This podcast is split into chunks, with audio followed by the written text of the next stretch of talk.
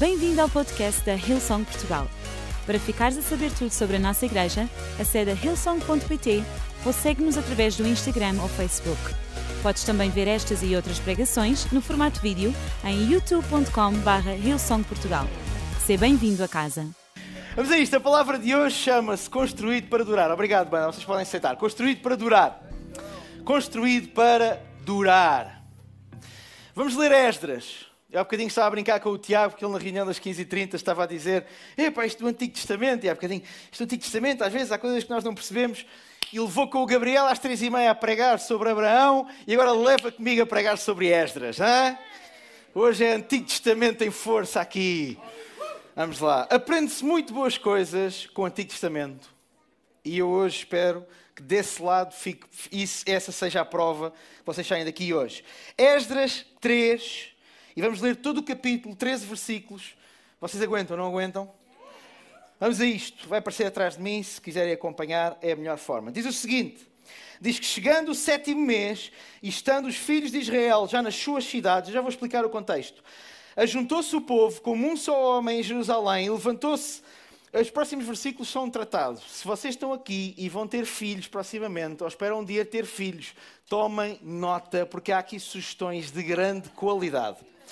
Levantou-se Jesua, filho de Josadac, e os seus irmãos, os sacerdotes, Zorobabel, filho de Sealtiel, e os seus irmãos, e edificaram o altar do Deus de Israel, para oferecerem sobre ele holocaustos, como está escrito na lei de Moisés, o homem de Deus. Firmaram o altar sobre as suas bases, porque o terror estava sobre eles, por causa dos povos das terras à volta. E celebraram a festa dos tabernáculos, como está escrito, e ofereceram holocaustos de dia em dia, por ordem, conforme o ritual, cada coisa no seu dia. E depois disto, o holocausto contínuo, o das luas novas, todas as solenidades consagradas ao Senhor, mas também qualquer que quisesse oferecer oferta voluntária ao Senhor. Ou seja, eles faziam os, os, os um, sacrifícios regulares que estavam na lei de Moisés, mas também qualquer pessoa que quisesse fazer um sacrifício para lá disto voluntariamente, podia fazê-lo.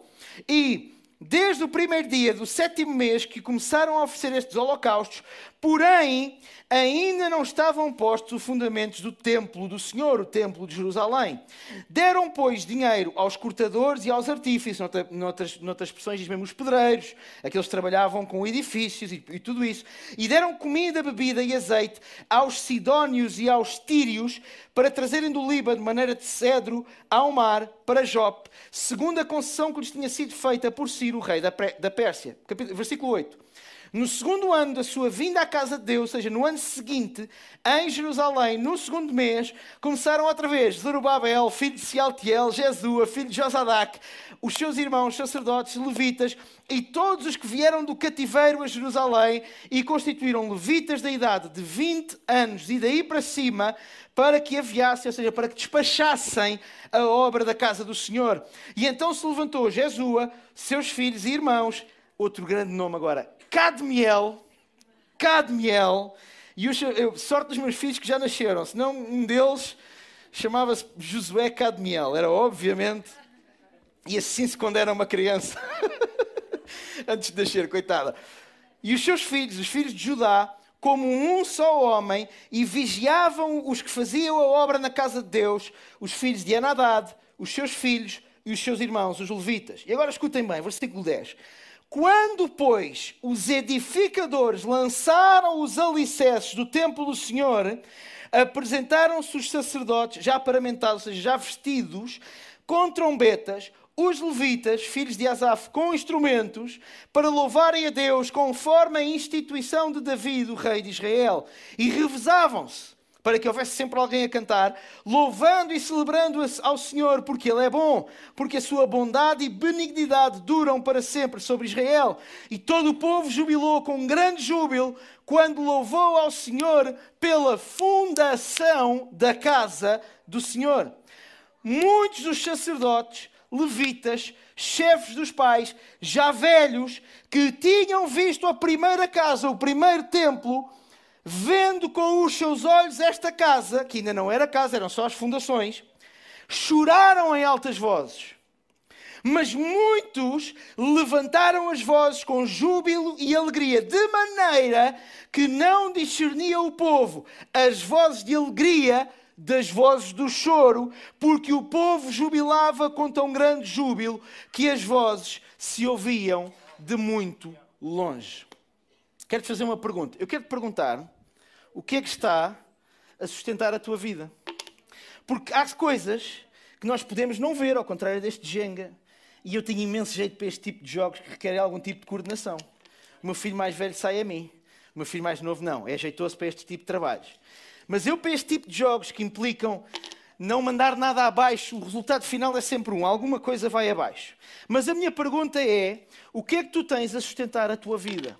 Porque às vezes nós olhamos só para as decisões, às vezes nós olhamos só para aquilo que nós conseguimos ver. Aliás, normalmente esse é o problema da religião: é que nós só olhamos para o comportamento, nós só olhamos para aquilo que é possível ver, e está mesmo resvés, Campo de Orico, como se diz em português de Portugal. Nós olhamos para a tomada de decisão de alguém, nós olhamos para, olha, já viste o que é que aquela pessoa decidiu? Ah, a vida dela não devia ter decidido aquilo. Já viste onde é que aquela pessoa se meteu? E olhamos para este lado, vocês acham eu sei que apostar não é muito bom na casa do Senhor, mas quantas mais peças é que vocês apostam que eu consigo tirar? Sete. Estás a ser demasiado otimista, claramente. E mesmo, mesmo, quem disse sim. Quem disse mais do que duas foi demasiado otimista, às vezes já. Aí em casa, mete aí no chat, quantas mais peças é que tu achas que eu vou tirar? Estava eu a dizer, nós olhamos para aquilo que é visível e olhamos para as decisões e para o resultado das decisões que nós vemos e normalmente esquecemos-nos que todas as decisões eu confesso a ter um cuidado para que isto, quando cair, não faça um chiqueiro aqui no palco. Mas isto está mesmo. Nós olhamos, como eu dizia, para aquilo que é visível e esquecemos para que nós tomarmos decisões que são visíveis, há coisas que estão por baixo e que nos levam a tomar essas decisões. Estou a ficar sem microfone ou é impressão minha? Dê-me o micro de mão. Que estar com a mão. Isso. E nós esquecemos que por baixo desse nível estão as motivações, está o nosso coração, do qual a Bíblia diz que saem as saídas da vida, e nós só olhamos para aquilo que é o comportamento observável. Vou tirar mais uma de cima. E esquecemos-nos que o comportamento observável, acho que isto até é proibido no Jenga, o comportamento observável é a pontinha do iceberg e que não há decisões que não aconteçam mal porque não há coisas por baixo nas nossas motivações e no nosso coração.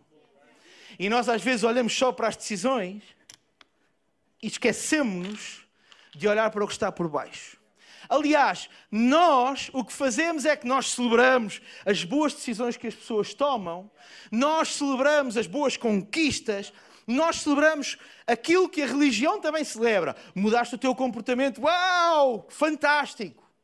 E o que acontece muitas vezes é que a religião pressiona de tal forma tu, para tu mudares o teu comportamento que tu mudas o que está por fora e tu até podes mudar durante um tempo, mas não mudas o que está por dentro, não mudas o que está nos alicerces. E se tu não mudas o que está nos alicerces, mais cedo ou mais tarde, o mesmo comportamento, a mesma situação irá acontecer. Tu até podes enganar-te a ti mesmo, enganar as pessoas à tua volta, podes tentar mudar um comportamento sem mudar o teu interior, sem mudar as tuas fundações, os teus alicerces, mas se tu não mudares os alicerces, tudo o que tu fizeres não vai durar. E por isso é que hoje a minha palavra se chama construído para durar. Nós celebramos as paredes. Quando vemos as paredes do edifício, ah, uau, está tão próximo. Nós celebramos a decoração porque nos é bonita aos nossos olhos. Mas as paredes e a decoração não te vão livrar do dia da tempestade, quando bater o vento e bater a chuva e vierem as águas. O que te vai livrar é a qualidade dos alicerces da tua casa. E eu vou-te dizer mais: eu tenho uma casa e tu provavelmente habitas numa casa. Espero que sim. E tu não fazes ideia tecnicamente como é que alicerces são feitos. Não fazes. Só se houver aqui algum engenheiro civil na sala. Esse poderá fazer alguma ideia. Mas o facto de eu não saber como é que os alicerces da minha casa são feitos não me inibe de beneficiar do facto de eles estarem bem feitos. A Bíblia é clara quando diz que Deus e os céus se alegram quando alguém toma a decisão não de tocar muito bem, não de pregar muito bem, mas de aceitar Jesus. Quando o céu é povoado pela decisão na terra de alguém que reconhece Jesus como seu Senhor e Salvador, a Bíblia diz que há festa no céu. Mas quando alguém, e eu oro para que se tu estás aqui neste lugar e nunca tomaste esta decisão, daqui a bocadinho a possas tomar, e tu aí em casa também. Mas quando alguém toma esta decisão, vamos ser francos, no momento em que a pessoa levanta o braço, no momento em que a pessoa faz a oração, o que é que muda? O que é que muda? Aliás, a religião até diz: ah, ah pois, converteram-se X pessoas, mas quantas é que se converteram verdadeiramente? Não percebem nada do que é salvação. Não percebem nada. Quem faz esta pergunta não percebe nada. A salvação não é eu hoje sou A, Amém. Agora salvo-me, sou B. Imediatamente eu saio daqui e eu era avarento e agora sou uh, generoso. Eu era teimoso e agora sou, sei lá, qual é o contrário de teimoso? Nem sei. Eu era vigarista e agora sou honesto. A salvação é o momento em que eu digo assim: espera, os alicerces onde eu estou fundado não prestam. Eu quero aqueles alicerces que aquele senhor está ali a falar. Eu quero aqueles alicerces que eu estou a ler nesta Bíblia. Eu. Uma salvação, a salvação é o milagre da mudança do alicerce do mundo, das trevas, para a luz, para Jesus. É isso que muda. E é por isso que a Bíblia diz que se alguém está em Cristo, é uma nova criatura, porque as coisas velhas já passaram, tudo se fez novo. Os alicerces, os fundamentos eh, velhos foram derrubados e alguma coisa foi alicerçada e fundada de novo. E a partir daí se constrói a casa da tua nova vida. É a partir daí. A salvação é uma mudança do alicerce. Eu estava nas trevas e agora vou alicerçar-me na luz. Eu estava na, na, na, confiança no sistema financeiro, ou no sistema bancário, ou em alguma outra coisa, na minha carreira, na minha capacidade, e a minha confiança agora fica em Deus, firmada e alicerçada em Deus. E eu quero pegar nesta passagem de Esdras, quero-vos dar um contexto. Porque esta passagem de Esdras ensina três coisas. É verdade, eu hoje vou, vou ter uma pregação com três pontos. Raríssimo. Para mim. Mas há três coisas nesta passagem. Vou-vos só dar um bocadinho de contexto. Este povo tinha sido retirado das suas cidades de Jerusalém e das cidades à volta pelos babilónios. Tinham sido levados em cativeiro durante várias décadas. Muitos deles, como a Bíblia nos diz, já tinham nascido em cativeiro. Até que este rei, o rei Ciro, deu ordem para eles voltarem para as suas cidades de Jerusalém.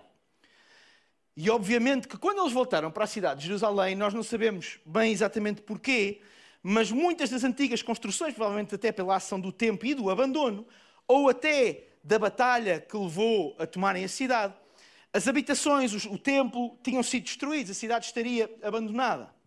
E aquilo que nós vemos é que a primeira preocupação do povo é como é que nós vamos reconstruir o templo? E o templo tem uma simbologia muito interessante nesta altura. Aliás, ainda hoje cria dissensão lá nos idos da terra, da terra Santa do Médio Oriente.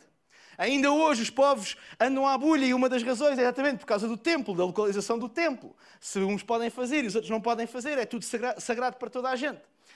E estes homens chegam ali e dizem: Bem, nós temos que fazer o templo. Mas é muito interessante, e os três pontos que eu vou dar eu vou já dar a vocês, se quiserem anotar. Construir o altar, fazer segundo o que está escrito e celebrar alicerces. Três pontos.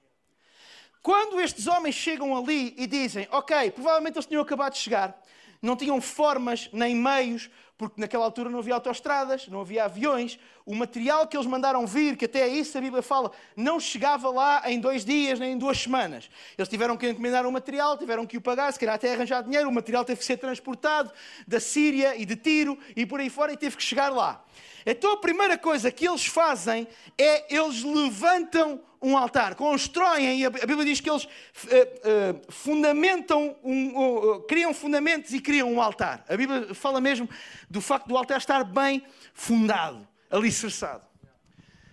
E o altar, no, Portugal de, no português de Portugal, e se calhar até de outras nações que vocês aqui estão, para nós o altar está associado a uma ideia de um lugar que se calhar alguma tia, alguma avó, se calhar até a vossa mãe tinha em casa aquele canto que tinha a santa e que depois tinha a imagem não sei de quem. Não sei se em algum de vocês, em algum de vosso, do vosso caso aconteceu. Normalmente quando pensamos num altar, pensamos assim em alguma coisa muito mística e em alguma coisa até com velas, às vezes até mas o altar, a palavra hebraica que designa altar e que aparece em quase todo o Novo Testamento, é a esmagadora maioria das vezes, significa lugar de sacrifício.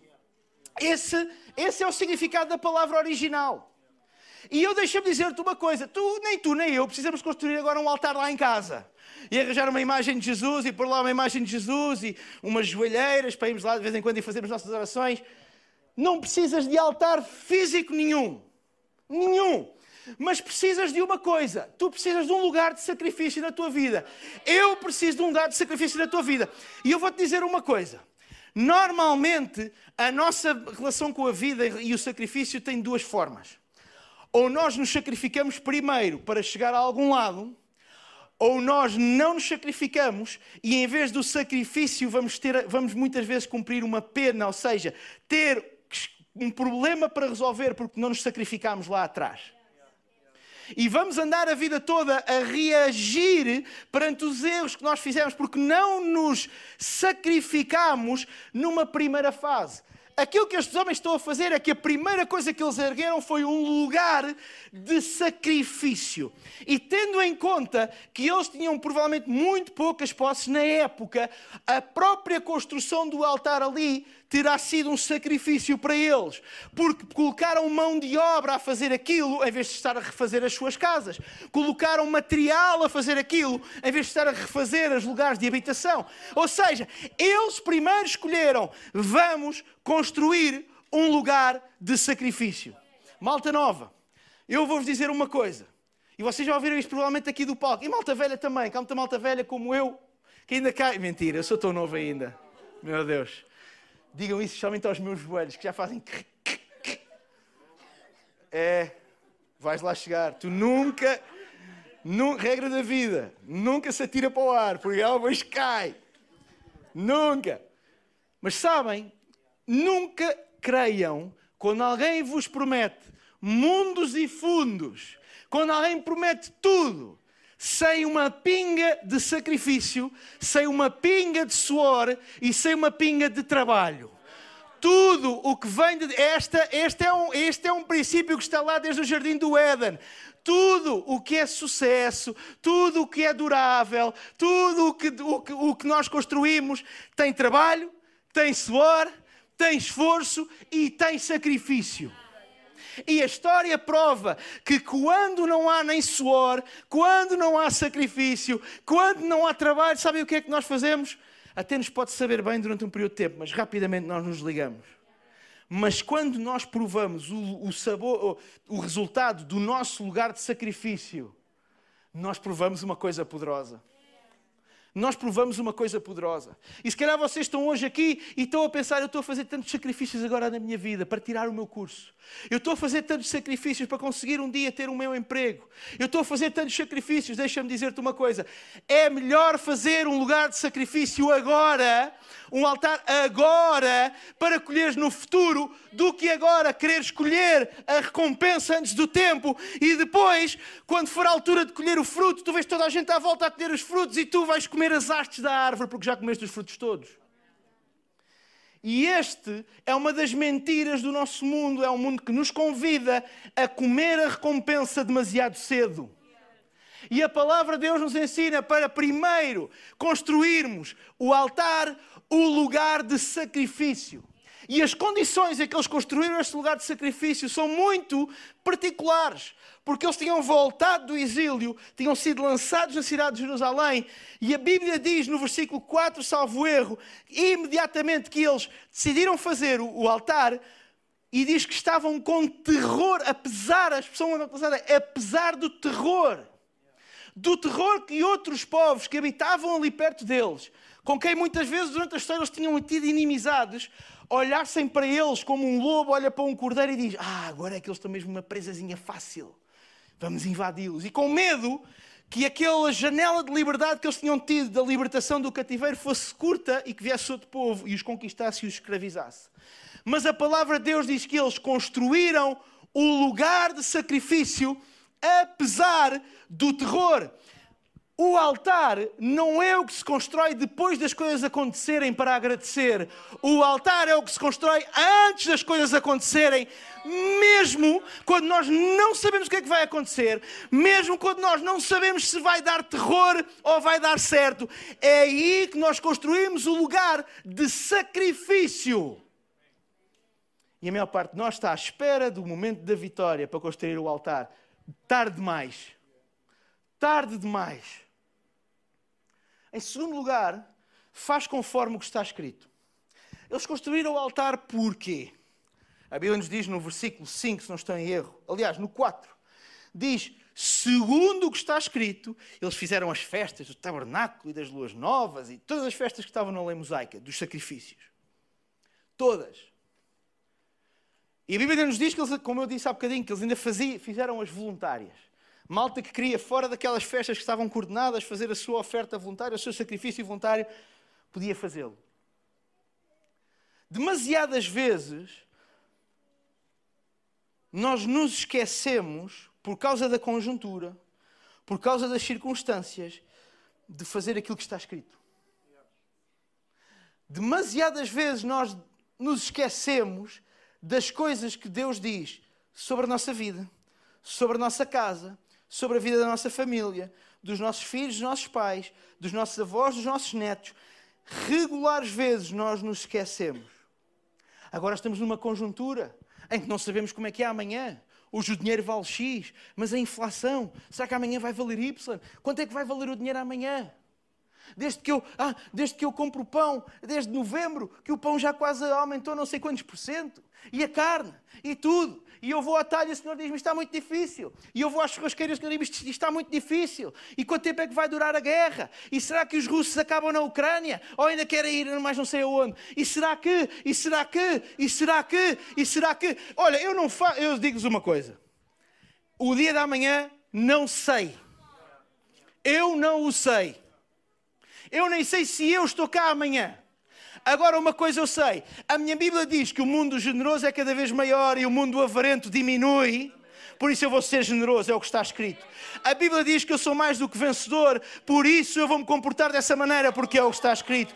A Bíblia diz para eu abandonar o pecado e eu vou fazer isso porque é isso que está escrito. Se a Bíblia diz eu faço porque eu quero que a minha vida seja construída para durar e para ela durar eu preciso de fazer, conforme o que está escrito. Epá, mas eu não entendo. Em o que é que está escrito? É isso. Então faz conforme está escrito. Se tu acreditas que a Bíblia é a palavra de Deus, se tu acreditas que a Bíblia é uma autoridade na tua vida, não esperes entender o que está escrito para pôr em prática. Põe em prática, mesmo que na tua mente haja perguntas. A palavra de Deus nos diz para nós colocarmos à prova, colocarmos o nosso Deus à prova. O que é isso? É, eu não sei e talvez eu não entenda, mas eu vou fazer, mas eu vou obedecer. E tu verás pelos frutos que aquilo que a palavra de Deus diz é verdadeiro, é real. Faz conforme o que está escrito. A Bíblia nos promete tantas coisas. Entraste hoje, se calhar, naquela porta. E é, hoje para ti é como a noite em que a Bíblia diz que o choro pode durar uma noite. Se calhar entraste neste lugar e não faço ideia quando é que o sol vai nascer na minha vida. Parece que a noite é eterna. Lembra-te que, que aquilo que a Bíblia disse é verdadeiro. Sempre. E se a Bíblia diz que o choro pode durar uma noite, mas a alegria vem pela manhã, a alegria virá pela manhã a minha Bíblia diz, o meu Jesus diz: no mundo tereis aflições, oh, mas tendo bom ânimo, eu venci o mundo. Está escrito, faz conforme está escrito. Mantém-te fiel, mantém-te forte, fortalece da palavra de Deus, lê a palavra de Deus e faz conforme está escrito. Mas eu não acredito naquele versículo que está escrito em Provérbios, não sei quantos, não sei quê. Meu amigo, Acreditas no poder da palavra de Deus? Acreditas que ela é a palavra do vivo Deus? Então faz conforme o que está escrito. Alimenta-te conforme o que está escrito. E em último lugar, celebrar alicerces. Não há nada de sobrenatural em celebrar uma coisa que está terminada. Até meus, os meus filhos pequenos celebram uma coisa terminada. Aliás, as crianças são um bom exemplo. Porque muitas das vezes, perante alguma coisa que nunca mais acaba, eles não conseguem celebrar até verem.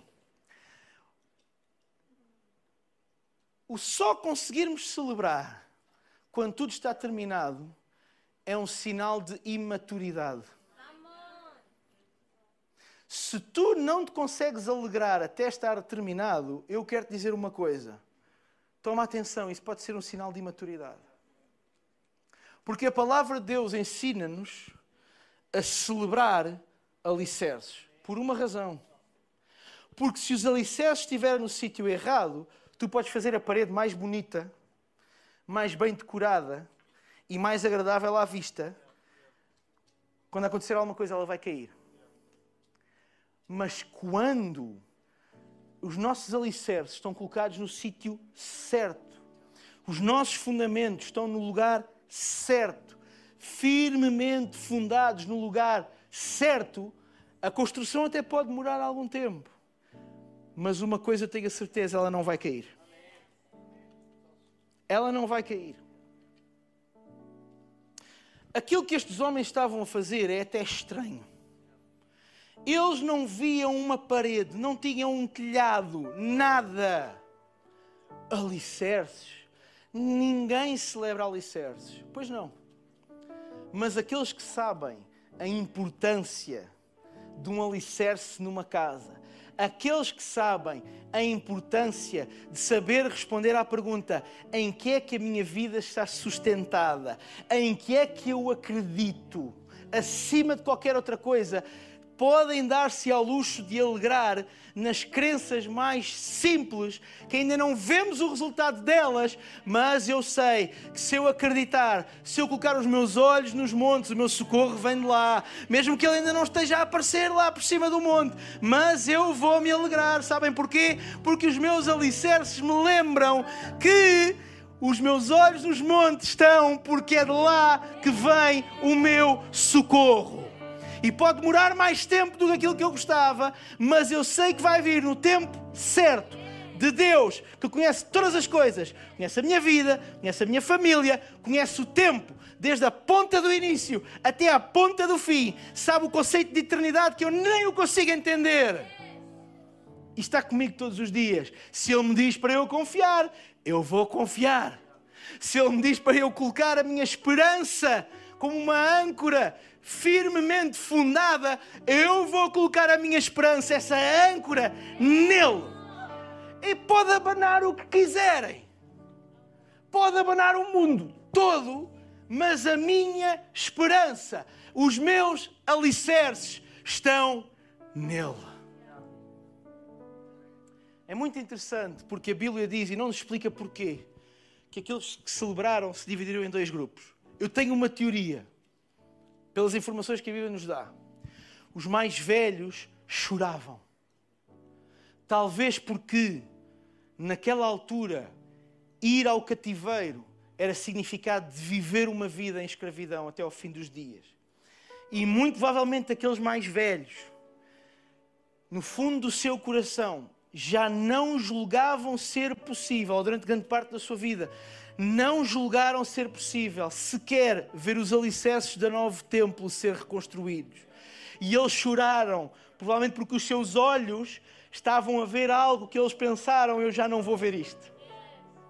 E os novos, isto é tão interessante, porque isto nos mostra que toda a gente e até todas as expressões têm espaço da casa de Deus e que mais, a mesma coisa pode gerar emoções diferentes e nenhuma é maior que a outra porque nem os que celebraram são melhores do que os que choraram, nem os que choraram também são melhores do que os que celebraram. Diz que os mais novos, que só tinham ouvido falar no templo das histórias dos pais e dos avós, porque provavelmente nasceram no cativeiro, fizeram um barulho tão grande, tão ensurdecedor, tão forte que até as, as aldeias, as cidades vizinhas ouviram. E a Bíblia diz que jubilaram com grande júbilo. Gritaram com grande júbilo de forma a que não se conseguia distinguir os que choravam e os que riam, os que, os que arrancavam cabelos e os que gritavam de alegria. A Bíblia diz que não era possível distinguir. Agora, o que é que aquela gente estava a discernir? Ah, desculpem, a celebrar. a vitória da seleção de Israel nos Jogos Pan-Asiáticos. 2-0 sobre a seleção do Oman, ou da Palestina, ou dos Filisteus, ou da Babilónia. Não. Eles estavam a celebrar. E nem sequer era o regresso, porque eles já tinham voltado há um ano. Eles estavam a celebrar porque os fundamentos do templo tinham sido lançados. E porque naquele momento eles pensaram: é irreversível. A nossa liberdade é irreversível. Isto está lançado aqui. É irreversível. Nós vamos, vamos mesmo construir o templo. É irreversível. Se eles nos deixaram construir os alicerces, então o resto vai ser construído. E eles celebraram os alicerces. E deixa-me dizer-te uma coisa. Eu acho que nós precisamos de aprender com eles. Nós precisamos de aprender a religião celebra as mudanças de comportamento. Ele deixou de fumar. Ótimo, ainda bem, não me entendas mal. Olha, ele deixou as adições. Olha, ele voltou para a família. Não me entendas mal. Tudo isto são coisas extraordinárias. Mas nós precisamos de celebrar. É quando aquilo que é preciso mudar no interior muda, porque a partir daí as decisões vão ser sempre na boa direção quando as nossas motivações, quando o nosso coração, quando os nossos fundamentos estão no sítio certo, meu caro amigo, tu estás construído para durar. Tu estás construído para durar. E eu não vou ler por tempo, mas sabe o que aconteceu no, no capítulo 4 desta história? Os inimigos dos israelitas, do povo hebreu, começaram a achar aquilo muito mal. Infiltraram-se no povo para começar a colocar sementes de dúvida no povo. Vão lá ler o, versículo, o capítulo 4. Mas foram à corte do rei Ciro para começar a dizer ao rei Ciro, que era muito respeitador de Yahweh e da crença do povo hebreu no Deus que eles acreditavam, foi começar a meter na cabeça deles: não faças isso. Foram começar a meter na cabeça do rei Ciro: isso é um erro político, não faças isso, ainda vais a tempo de refazer isto. E durante algum tempo aquele povo voltou a lidar com a oposição de não saber se aquilo que eles tinham celebrado ia ser cumprido. E celebrar alicerces é exatamente a única forma que tu e eu temos para sobreviver àquilo que sempre vem a seguir aos alicerces, que é o sol duro, a chuva forte, a tempestade, o vento que bate, a água que vem, sempre é o ciclo da vida. Aconteceu com Moisés, aconteceu com Abraão, aconteceu com Jesus, aconteceu com David, aconteceu com Paulo, aconteceu com os discípulos. Não há uma personagem, com Jó, não há uma personagem da Bíblia que não tenha sofrido oposição. Nenhuma. E por isso, mais notícias. Nem tu nem eu vamos ter esse privilégio de não sofrer com oposição. Mas será mesmo um privilégio? Como é que eu sei que a minha casa está no sítio certo, se nem uma rajada de vento vem para provar que os alicerces estão certos? Como é que eu sei que eu estou fundado no sítio certo, se nem veio uma chuvinha para me mostrar se a casa está bem feita? Se vão comprar uma casa, aconselho de amigo, quem já comprou e até já construiu, vão vê-la no inverno. Vão ver onde é que entra a água, vão ver onde é que há umidade. Porque nos dias soalheiros de verão, meus, meus caros amigos, Todas as casas são lindas, brilham radiosamente. Agora, nos dias de inverno, meu caro amigo, a única casa que é forte o suficiente para agarrar um, aguentar um dia de inverno é, é uma casa onde tu podes colocar o teu dinheiro. E a mesma coisa se aplica na nossa vida.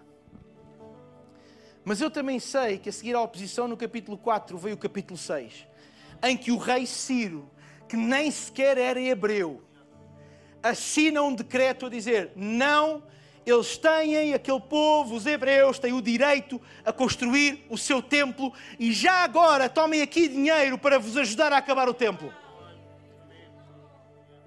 E nós queremos a vitória sem pôr os alicerces no sítio certo e sem aguentar a oposição. Mas nós queremos o decreto do rei Ciro. E ele até vai dar, ele até, ele até, eu até vou, do céu vai chover capacidade, posse para eu cumprir aquilo. Então primeiro vais ter que pôr os alicerces no sítio certo. Vais ter que os celebrar, às vezes feito maluco, desculpa a expressão. Quando as pessoas à nossa volta dizem o que é que ele está a celebrar? Porquê é que ele está a chorar? Porquê é que ele está a fazer barulho? Também disseram ao mesmo ao pai do filho pródigo. Quando o filho voltou e disseram, mas aliás o outro irmão disse, mas porquê é que estás a celebrar? Ele disse, tu não percebes. Mas eu percebo o meu filho decidiu voltar a alicerçar-se no sítio que eu sempre sonhei que ele se alicerçasse. Ele voltou para casa. E se nós procuramos o, a vitória e os recursos, nós precisamos de entender onde é que estão os nossos alicerces para aguentarmos o dia da tempestade e da aflição, porque a vitória vai chegar. A vitória vai chegar. E eu oro uma coisa que te pode parecer estranha, mas eu oro para ti e eu oro para mim. Eu oro para que a vitória nunca chegue antes dos meus alicerces estarem bem colocados no chão. E às vezes nós oramos por vitória, nós oramos para que milagres aconteçam e Deus faça coisas acontecer e Ele faz. E eu acredito em milagres e eu já os vivi na primeira pessoa, eu já os vi com os meus olhos. Mas há coisas na nossa vida que o que nós precisamos é do milagre de nos plantarmos no sítio certo e de dizermos: bom, bom, bom, esta minha maneira de pensar só me está a dar problemas. Esta maneira de pensar já destruiu a minha carreira, estes fundamentos já destruíram a minha família, isto já destruiu. Eu vou mudar o lugar onde eu tenho os meus pés firmados. Eu preciso ter a minha confiança no outro lado, eu preciso ter a minha esperança no outro lado. E aí tu colocas-te no sítio para que a vitória um dia venha, mesmo depois da oposição e mesmo depois da dificuldade. Mas firma-te e alicerça-te de uma forma e agarra-te. E se queres um sítio para te firmar e para te alicerçar, eu tenho. É este. E deves conhecê-lo. E é por isso que é importante vires à igreja. E é por isso que é importante ter relacionamentos de gente que conhece e que te diz: o que tu estás a fazer não está certo. O que tu estás a fazer não vai ao encontro da palavra de Deus.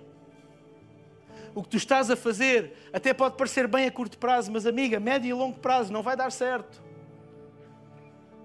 E eu oro para que tu tenhas isso na tua vida. Enquanto todos ficamos de pé, eu vou tomar mais dois minutos do vosso tempo.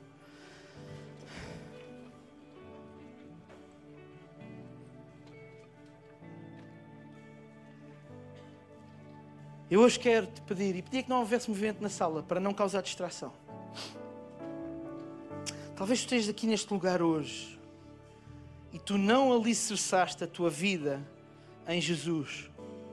Tu não tiveste ainda a oportunidade de dizer assim: Eu creio em Jesus. Eu creio na Bíblia. Eu quero alicerçar-me aí. Podes não entender tudo, sobre Deus, sobre Jesus, sobre a igreja. Olha, bem-vindo ao clube. Sem a mínima ponta de falsa humildade, eu também não. Há coisas que eu às vezes não entendo. E há coisas que é o tempo que me ajuda a entender. E há coisas que um dia vou morrer e vou chegar ao céu e dizer assim: Senhor, o que é que tu quiseste dizer com isto que eu nunca apanhei? Mas hoje, ao ouvir a palavra de Deus, tu dizes assim: Eu preciso de me alicerçar nisso. Eu preciso de me colocar no firme fundamento. E a fé é o firme fundamento. E é tão interessante que as expressões que a Bíblia usa na fé, na esperança, são todas elas analogias ou de uma âncora, ou de fundamentos, ou de alicerces, porque a partir daí tu podes construir. Agora, se o alicerce não estiver no sítio certo,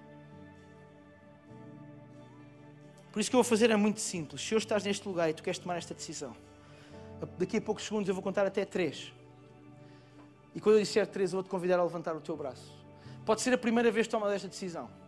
Ou pode acontecer que tu já a tomaste num tempo, mas por alguma razão tu te afastaste e hoje ouviste a palavra e queres voltar. Queres dizer, eu quero voltar para os braços do Pai. Então é para ti também. Um, Deus ama-te. Dois, Ele ama-te de tal maneira, Ele deu o seu melhor, o seu único filho, Jesus, para que possas ter vida e vida com abundância. Três, levanta o teu braço agora mesmo, no lugar onde tu estás, tu queres tomar esta decisão. Eu estou a ver, bem alto, mantém o teu braço levantado. Eu estou a ver ali em cima, muito obrigado. Bem alto, mantém o teu braço levantado. Eu estou a ver, obrigado. Estou a ver ali em cima mais uma pessoa, obrigado. Vou dar mais alguns segundos para tu levantares o teu braço e tomares esta decisão. Eu estou a ver. Igreja, será que todos podemos repetir esta oração após mim, em voz alta? Senhor Jesus Hoje mesmo eu te aceito como o meu Senhor, o meu Salvador. E a minha fé em ti torna-se o meu fundamento, o alicerce da minha vida. A partir de agora, caminha comigo todos os dias, entra no meu coração, perdoa os meus erros, dá-me uma vida nova. Em nome de Jesus. E toda a igreja diz: Amém, Amém e Amém. Isso. Esperamos que a mensagem de hoje te tenha inspirado e encorajado. Se tomaste a decisão de seguir Jesus pela primeira vez, acede a hillsong.pt Jesus para dar o teu próximo passo. Lembramos que podes seguir-nos no Facebook e Instagram para saber tudo o que se passa na vida da nossa igreja. O melhor ainda está por vir.